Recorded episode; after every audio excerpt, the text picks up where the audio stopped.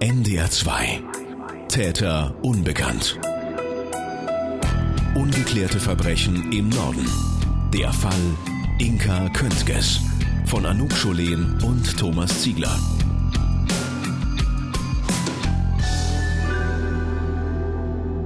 Ende März 2015 haben die Eltern von Inka Köntges uns ihr Einverständnis zu unseren Recherchen zum Verschwinden ihrer Tochter gegeben. Jetzt, acht Monate später, wollen wir Bilanz ziehen. Ist sie untergetaucht oder wurde sie Opfer eines Verbrechens? Den entscheidenden Hinweis haben wir nicht gefunden. Aber wir sind auf ein paar Ungereimtheiten in dem Fall gestoßen und unsere Recherchen haben etwas bewirkt.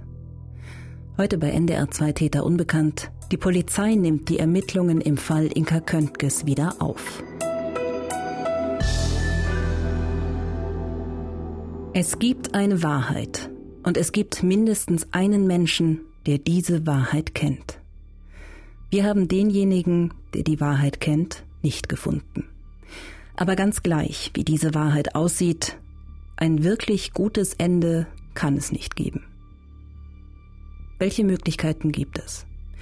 Die Ermittlungen ergeben, dass Inka Köntges einem Verbrechen zum Opfer gefallen und tot ist.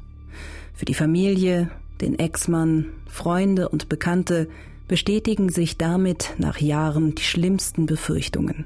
Aber Ungewissheit und Spekulationen hätten endlich ein Ende und könnten der Trauer, dem endgültigen Abschied nehmen, Platz machen. Die andere Möglichkeit, auch wenn Inka Köntges vor 15 Jahren untergetaucht ist und heute noch lebt, ist diese Wahrheit bitter. Für die Familie und ihren Ex-Mann würde sich die Frage stellen, warum sie ihnen das angetan hat. Als wir Anfang des Jahres damit begonnen haben, uns mit dem Fall zu beschäftigen, wussten wir nicht, wie weit wir kommen würden. Ob die Familie zustimmen würde, ob Freunde und Bekannte mit uns sprechen würden.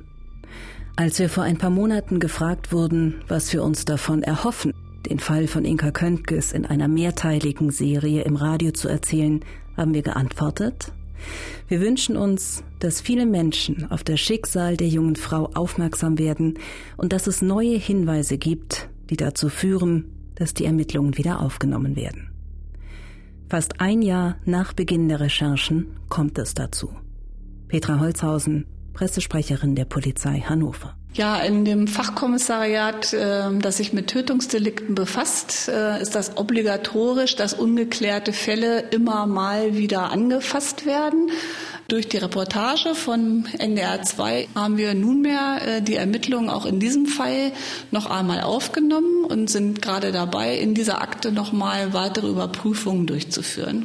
Ein paar Tage nach dieser Nachricht sitzen wir in kleiner Runde mit den Kripo-Beamten in Hannover zusammen. Wir berichten über Ergebnisse unserer Recherchen, sprechen über offene Fragen und Ungereimtheiten, die uns aufgefallen sind. Wie groß aber die Chancen sind, den Fall Inka Köntges dieses Mal tatsächlich zu lösen, wissen wir nicht.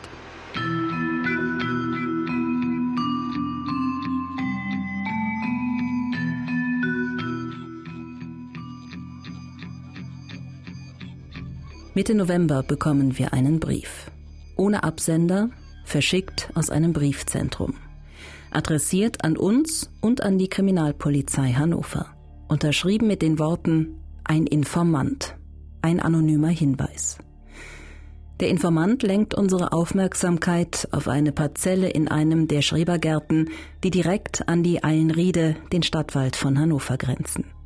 Es ist einer der Gärten, an denen wir mehrfach vorbeigelaufen sind, als wir mögliche Wege von Inka Köntges durch die Schrebergärten zur Medizinischen Hochschule abgegangen sind. In dem Brief heißt es, in diesem Schrebergarten wurde am Abend des 9.8. und auch am Vormittag des 10.8.2000 gefeiert. Inka hätte die Feiernden auch nach dem Weg fragen können. Mir kam es sehr merkwürdig vor, als der Pächter in seinem Schrebergarten ein Loch zur Betonierung einer weiteren kleinen Terrasse in der Mittagshitze aushob, obgleich schon eine größere Terrasse vorhanden war. Dies geschah unmittelbar nach dem Verschwinden der jungen Biologin. Wir treffen uns mit Beamten der Kripo Hannover vor Ort, sehen uns den Kleingarten von außen an. Das Grundstück ist stark gesichert. Stacheldraht, hohe Hecken mit Sichtschutz, Videokamera. Der Parzellenpächter ist nicht anwesend. Wir sprechen mit Nachbarn, fragen, ob es eine Erklärung für den Stacheldrahtzaun gibt. Ja, die Zahl der Einbrüche in der gesamten Kleingartenanlage sei in den letzten Jahren immens gestiegen. Und tatsächlich, auch der benachbarte Garten ist mit Stacheldraht gesichert. Der Parzellenbesitzer sei ein ganz ruhiger, freundlicher Mann. Ob an den Vorwürfen, die der anonyme Briefeschreiber erhebt, etwas dran ist, oder ob das der Versuch ist, jemanden, warum auch immer, anzuschwärzen, das werden die Ermittlungen der Polizei ergeben.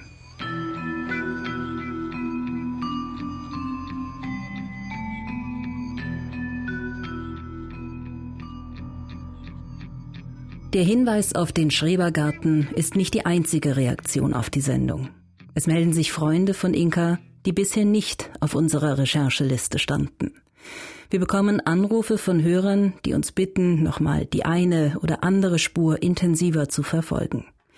Einige der Anrufer haben eigene Theorien entwickelt, was mit Inka Köntges passiert sein könnte. Wir nehmen die Anregungen auf und gleichen sie mit unseren Rechercheergebnissen ab.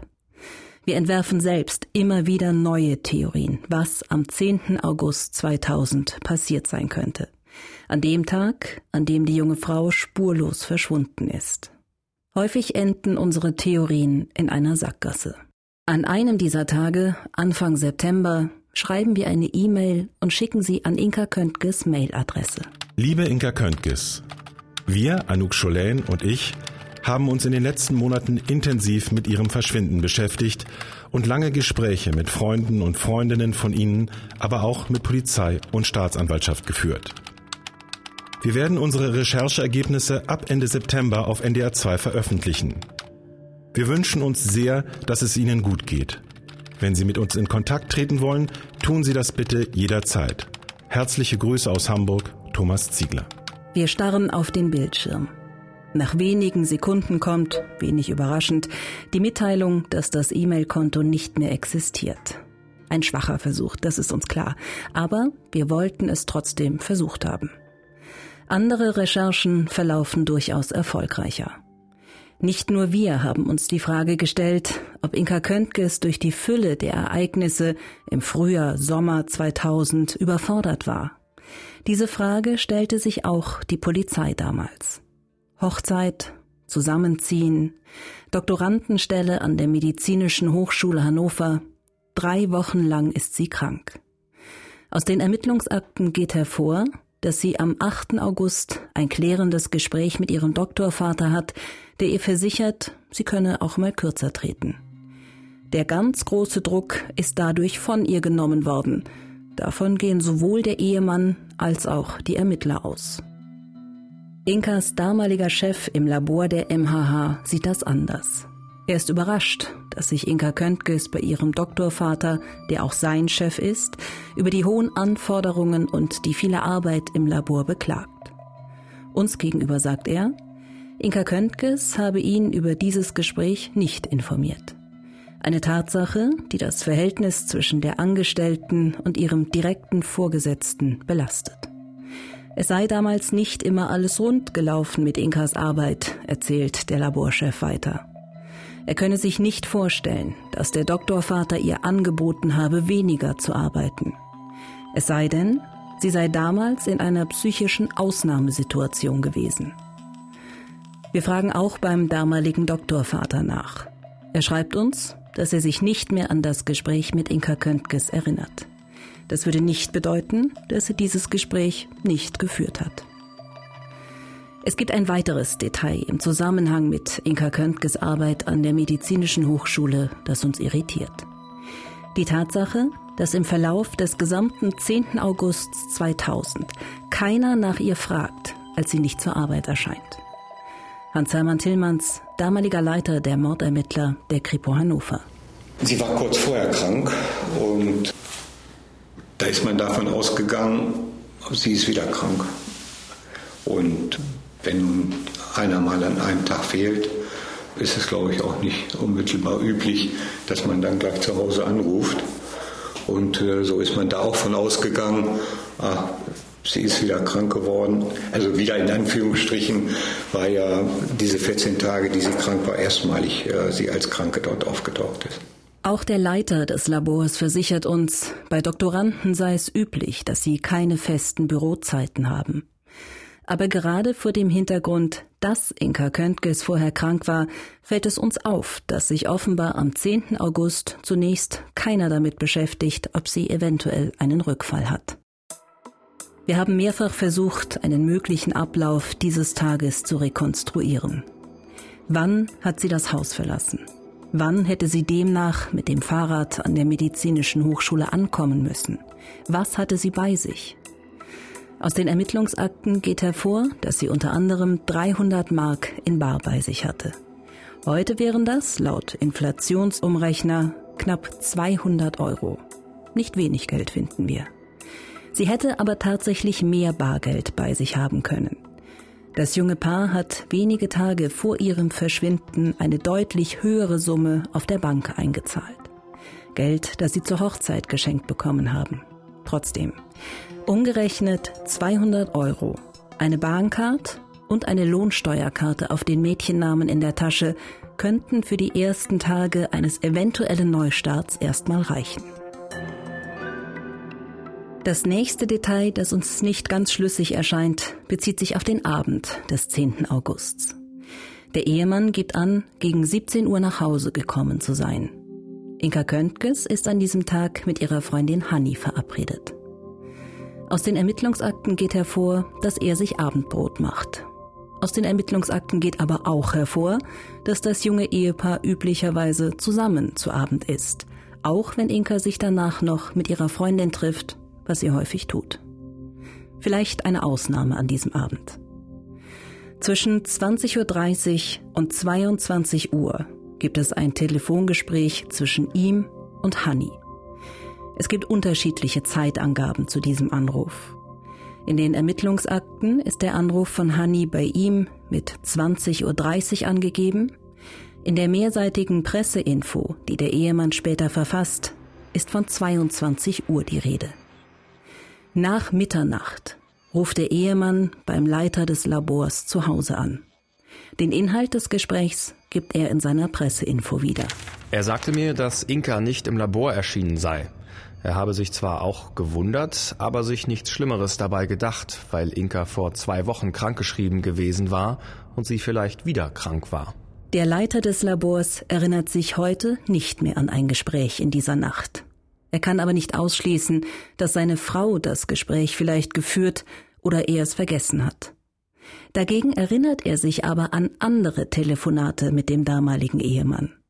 Dieser habe mehrmals bei ihm angerufen, und zwar nachmittags.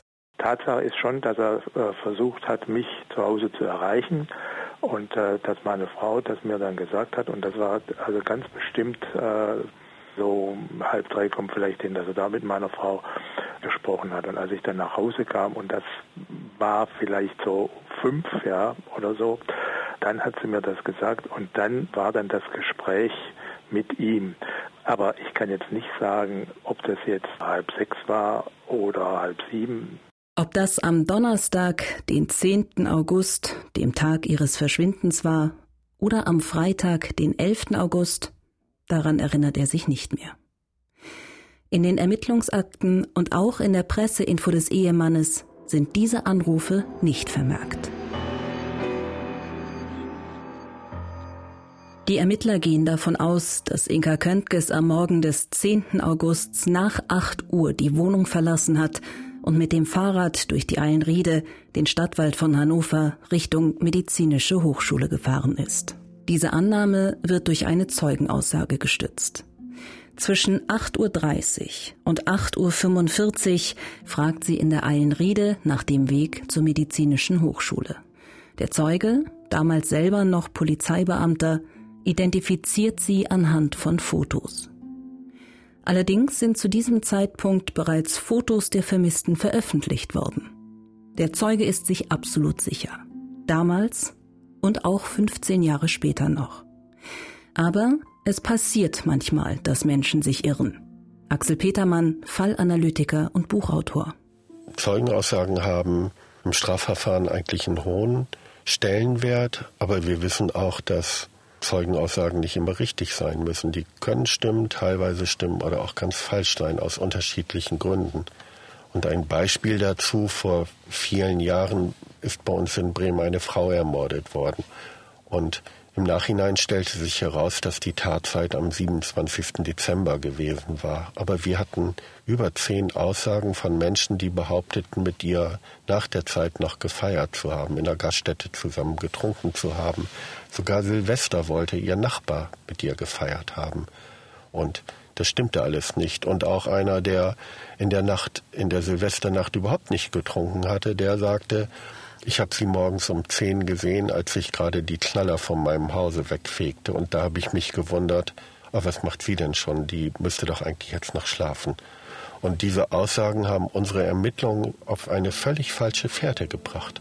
Die Aussage des damaligen Polizeibeamten ist der einzige Anhaltspunkt dafür, dass Inka Köntges am Morgen des 10. Augusts tatsächlich in der Eilenrede war. Was, wenn er sie verwechselt oder sich im Tag geirrt hat? Dann wäre es theoretisch denkbar, dass die junge Frau am 10. August gar nicht im Wald war, vielleicht noch nicht mal unterwegs.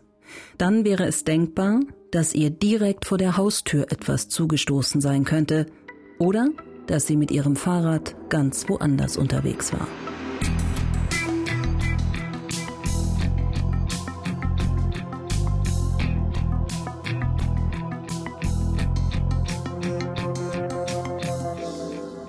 18. Dezember 2000. Neue Spur im Fall Köntges, Schlüsselbund gefunden, schreibt die Neue Presse Hannover. Konkret geht es um den Schlüsselanhänger, um eine Stoffschildkröte. Genau so eine hatte auch Inka Köntges. Ihr Ehemann findet diesen Anhänger im Dezember in einem Fundbüro in Hannover. Hans-Hermann Tillmanns von der Kripo Hannover. Ich denke mal, dass er die Idee gehabt hat, äh, dort im Fundbüro nach dem Fahrrad seiner Frau zu fragen und rein aus persönlichem Interesse auch äh, festzustellen, ist etwas von persönlichen Dingen aufgefunden worden und landet jetzt im Fundbüro und schaue mir deswegen mal Gegenstände an, um da Verbindungen zu finden. Dieses äh, Schlüsselbund ist überprüft worden. Die Schlüssel passen nicht zur Wohnung. Also war dieses Schlüsselbund auch nicht im Besitz von Inka Könkes. Der Schlüsselanhänger ist dann als Vergleichsstück abfotografiert worden. Es war wohl der gleiche, aber nicht derselbe, wird der Ehemann in dem Artikel der neuen Presse zitiert. Demnach lag der Schlüsselanhänger in einer Kiste mit Dingen, die vor mehr als zwei Monaten abgegeben wurden. Inga Köntges ist im August 2000 verschwunden. Der Zeitraum würde also theoretisch passen. Die Frage, die wir uns stellen, wie viele Menschen verlieren etwa im selben Zeitraum in Hannover einen Schlüsselanhänger in Form einer Stoffschildkröte? Am 1. Juni 2001 berichtet erstmals auch die Fahndungssendung Aktenzeichen XY ungelöst über den Fall Inka Köntges zehn Monate nach ihrem Verschwinden. Für die Ermittler die vielleicht letzte große Chance, noch einmal neue Hinweise zu bekommen. Auch der damalige Ehemann tritt in der Sendung auf und tatsächlich melden sich viele Menschen, die etwas gesehen haben wollen. Der Fall Inka Köntges ist in der Sendung derjenige, zu dem es die meisten Anrufe gibt. Die Ermittler gehen den Hinweisen nach. Fast ein Jahr lang. Eine neue Spur finden sie nicht. Im Juni 2002 ist Schluss. Die Zeugenaussagen sind abgearbeitet, alle Spuren überprüft worden. Am 13. Juni 2002, fast zwei Jahre nach dem Verschwinden, werden die Ermittlungen eingestellt. Die Staatsanwaltschaft informiert den Ehemann schriftlich darüber. Er zieht seine Konsequenzen. Er beschließt, sich nicht mehr in der Öffentlichkeit zum Verschwinden seiner Frau zu äußern. Am 6. August 2002 schreibt die neue Presse, Ihr Mann möchte keine Fragen mehr beantworten. Er habe alles gesagt, sei im Fernsehen aufgetreten, habe Flugblätter verteilt und Zeitungen informiert. Er habe Bilder seiner Frau auf eine Website gestellt und mit der Kripo gesprochen.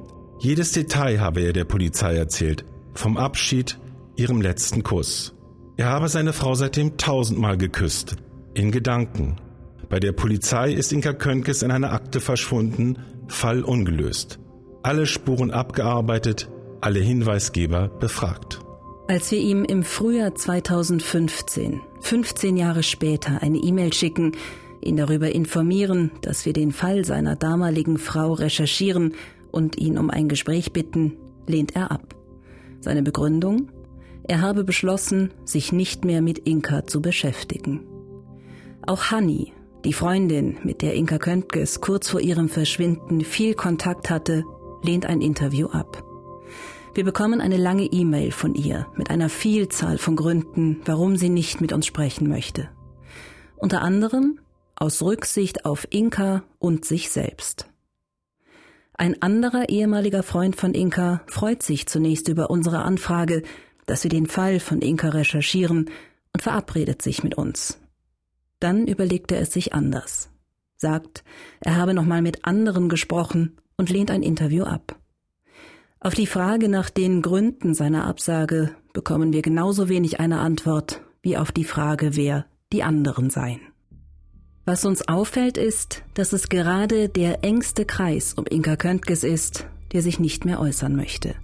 Und nicht erst, seitdem wir mit den Recherchen beginnen. Ab dem Sommer 2002 werden Interviewanfragen konsequent abgelehnt. Das führt dazu, dass das Medieninteresse nachlässt. Ab August 2002 erscheinen anfangs noch jährlich Artikel zum Fall Inka Köntges, meistens zum Jahrestag des Verschwindens. Später bleiben auch diese Artikel aus. Der Fall Inka Köntges rückt mehr und mehr aus dem Fokus der Öffentlichkeit. Fünf Jahre später. Der Ehemann will offenbar endgültig einen Schlussstrich ziehen. Am 12. August 2005 schreibt die neue Presse, Jetzt will sich der Ehemann von ihr scheiden lassen. Das bestätigte gestern sein Hamelner Anwalt Uwe Behnsen. Zitat Herr Köntges will die Scheidung, weil er eine neue Lebenspartnerin hat. Der Scheidungsantrag läuft bereits seit einiger Zeit, so Anwalt Behnsen. Wegen der komplizierten Rechtslage ging er durch mehrere Instanzen bis zum Oberlandesgericht Celle. Warum seinem Mandanten kein anderer Weg als die Scheidung bleibe, erklärt Anwalt Behnsen. Eine Vermisste kann erst nach zehn Jahren für tot erklärt werden. So lange wollte Herr Köntges nicht warten. Zwei Monate später der nächste Schritt. Die Belohnung von 20.000 Mark, die der damalige Ehemann, seine und ihre Eltern für Hinweise zum Aufenthaltsort von Inka Köntges ausgelobt haben, wird zurückgenommen. Trotzdem scheinen die Eltern und auch die Zwillingsschwester weiter daran zu glauben oder zu hoffen, dass Inka irgendwann zurückkommt. Bis zum Jahr 2012. Siegfried Müller, Pastor der baptistischen Gemeinde in Hannover. Also ich schätze mal, wenn Sie so lange gewartet haben, Inka für tot zu erklären, dass Sie dann immer noch gehofft haben, dass sie lebt. Aber so intensiv haben wir das nicht miteinander besprochen. Das stand auch in den Briefen nicht drin. Man musste das eher so erschließen. Ja, jetzt bezahlen sie noch die Lebensversicherung, haben eine Lebensversicherung für Inka abgeschlossen, bezahlten die weiter. Und bei uns ist es üblich in unseren Gemeinden, dass es freiwillige Spenden gibt. Wir haben keine Kirchensteuern und das Ehepaar hat uns jedes Jahr einen gewissen Betrag für Inka überwiesen auf die Gemeindekasse. Ich schätze mal, dass es aufgehört hat mit äh, der Erklärung des Todes. Solange haben wir Inka auch noch als Gemeindemitglied geführt. Die Eltern und die Zwillingsschwester warten zwölf Jahre, bis sie Inka für tot erklären lassen. Zehn Jahre sind gesetzlich vorgeschrieben. Am 29. Mai 2012 bestellt das Amtsgericht Hannover das dafür notwendige öffentliche Aufgebot. Darin heißt es, Die Verschollene wird aufgefordert, sich bis zum 20.09.2012 bei dem oben bezeichneten Gericht, Zimmernummer 3236, zu melden da sie sonst für tot erklärt werden kann. Alle, die Auskunft über die Verschollene geben können, werden aufgefordert, dies bis zum genannten Zeitpunkt dem Gericht anzuzeigen. Es gibt keine Reaktion auf den Aufruf. Im Herbst 2012 wird Inka Köntges für tot erklärt. Als Zeitpunkt des Todes wird der 10. August 2000, der Tag ihres Verschwindens, angegeben. Geblieben ist die Erinnerung ihrer Freunde und die Hoffnung, dass eines Tages geklärt werden kann, was am 10. August 2000 passiert ist. Die Chance, das zu klären, ist jetzt, wo die Ermittlungen wieder aufgenommen werden, wieder ein bisschen größer geworden. Hans-Hermann Tillmanns von der Kripo Hannover. Es läuft ja nicht nur als unbekannte Straftat und Opfer ist verschwunden, sondern es läuft ja auch in der vermissten Datei. Mhm. Sie ist vermisst gemeldet, da bleibt sie auch drin. Mhm. Mit der entsprechenden Personenbeschreibung, äh, mit allen Fakten, die man hat, angefangen von der Narbe äh, bis hin zu möglichem DNA-Material.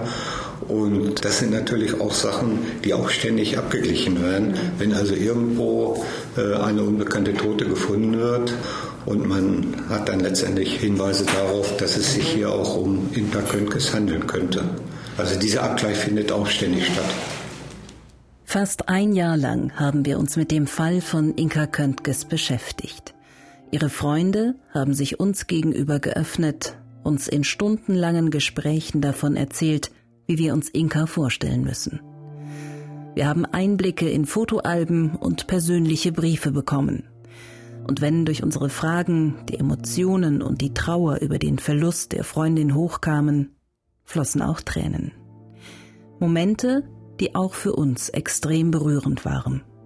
Wir möchten uns ganz ausdrücklich für so viel Vertrauen bedanken. Unser Dank gilt auch der Polizei und der Staatsanwaltschaft Hannover.